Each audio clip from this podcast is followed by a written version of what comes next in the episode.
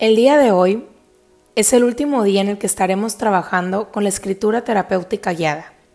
A partir de este momento, puedes utilizarla las veces que necesites, en el momento que necesites y hacerlo libremente o si quieres, recurrir también a estos ejercicios. Y el día de hoy terminaremos con esta guía, con un ejercicio súper lindo y que me encanta para esos momentos en los que sientes que nada va bien y es escribiendo una carta a tus días grises, una herramienta súper poderosa que vas a poder usar constantemente. Aquí va.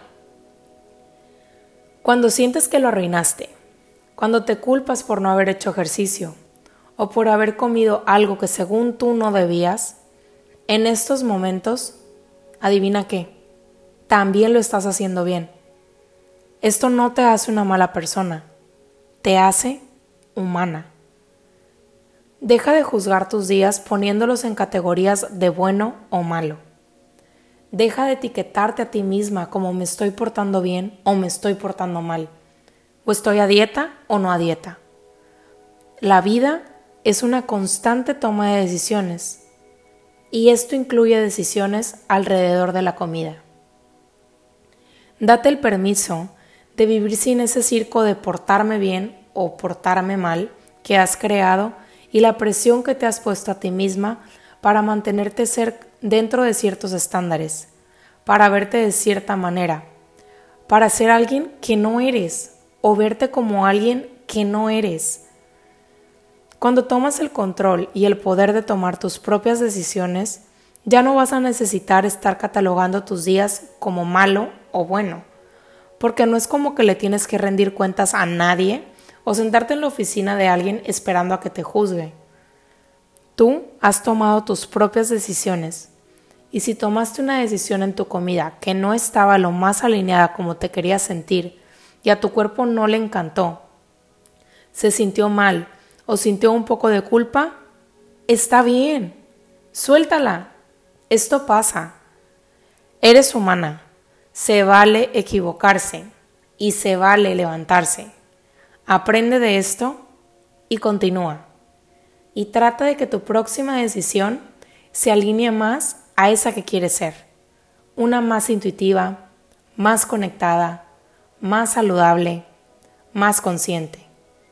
Y en todo momento, permítete estar en un estado constante de aprender de tu cuerpo y estar atenta a lo que te quiere decir. Eres un estudiante de ti misma y tu cuerpo es el maestro y vamos a poner en práctica el día de hoy la autoterapia para hacer nuestro propio kit de, salvación para esos días donde sentimos que nada va bien o que estoy haciendo todo mal o, o que me siento muy apachurrada. Todos tenemos días en los que quisiéramos contar con una carta para días como estos, a los cuales en este ejercicio vamos a llamar los días grises momentos en los que nuestro estado de ánimo baja y nos sentimos más tristes, melancólicas, ansiosas, perdemos la paciencia, la motivación, queremos abandonar y claudicar, en fin, rendirnos.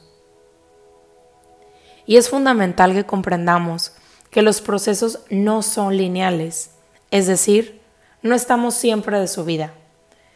Conforme avanzamos en nuestra vida, en un proyecto o en un objetivo y conforme vamos cambiando, experimentamos picos de ánimo que a veces nos animan y motivan y otras veces nos desaniman y nos hacen sentir que no vale la pena continuar.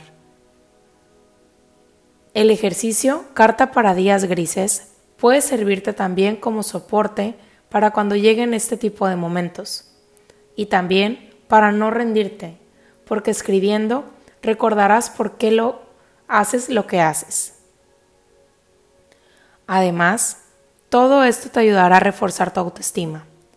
Para realizarlo, vamos a aprovechar la otra cara de la moneda, los momentos de ánimo y de alegría, cuando te sientes bien porque has avanzado en tu vida, que has logrado algo, has tomado una buena decisión o te han ido bien las cosas. Es el momento de afianzar tu estado de ánimo, tu confianza en ti misma y tu autoestima. Pero además, puedes aprovechar eso para dejarte un salvavidas que te sirva para salir a flote en esos días difíciles. Y aquí te van los pasos para escribirle a tus días grises. Paso 1. Comienza esta carta diciéndote a ti misma cómo te sientes en este momento. Aquí una recomendación extra, que digo, ya lo dijimos un poquito, pero escribe esta carta en un día que te sientas en tu 100. ¿Sale? Ok. Ahora sí, escríbelo todo. ¿Cómo te sientes?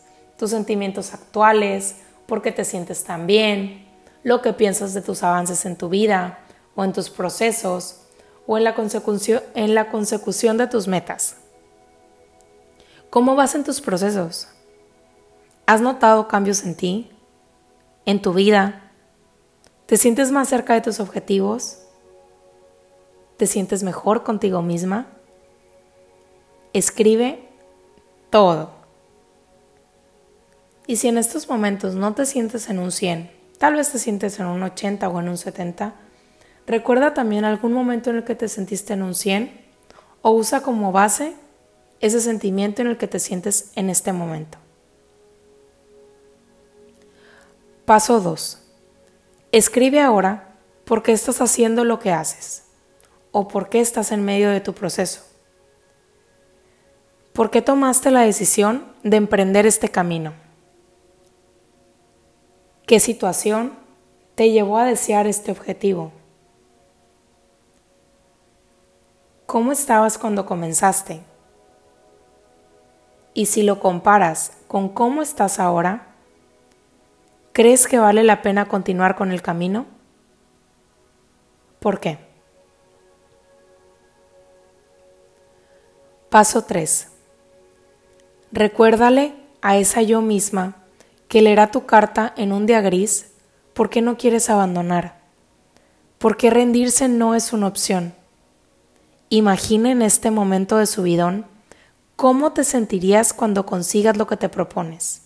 Cuando culmines tu proceso, cuando estés donde quieres estar o cuando te sientas tan bien como deseas.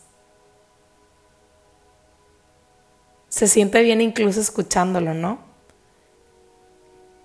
Imagina y escribe cómo crees que será tu vida, qué aspectos conseguirás mejorar de ti misma,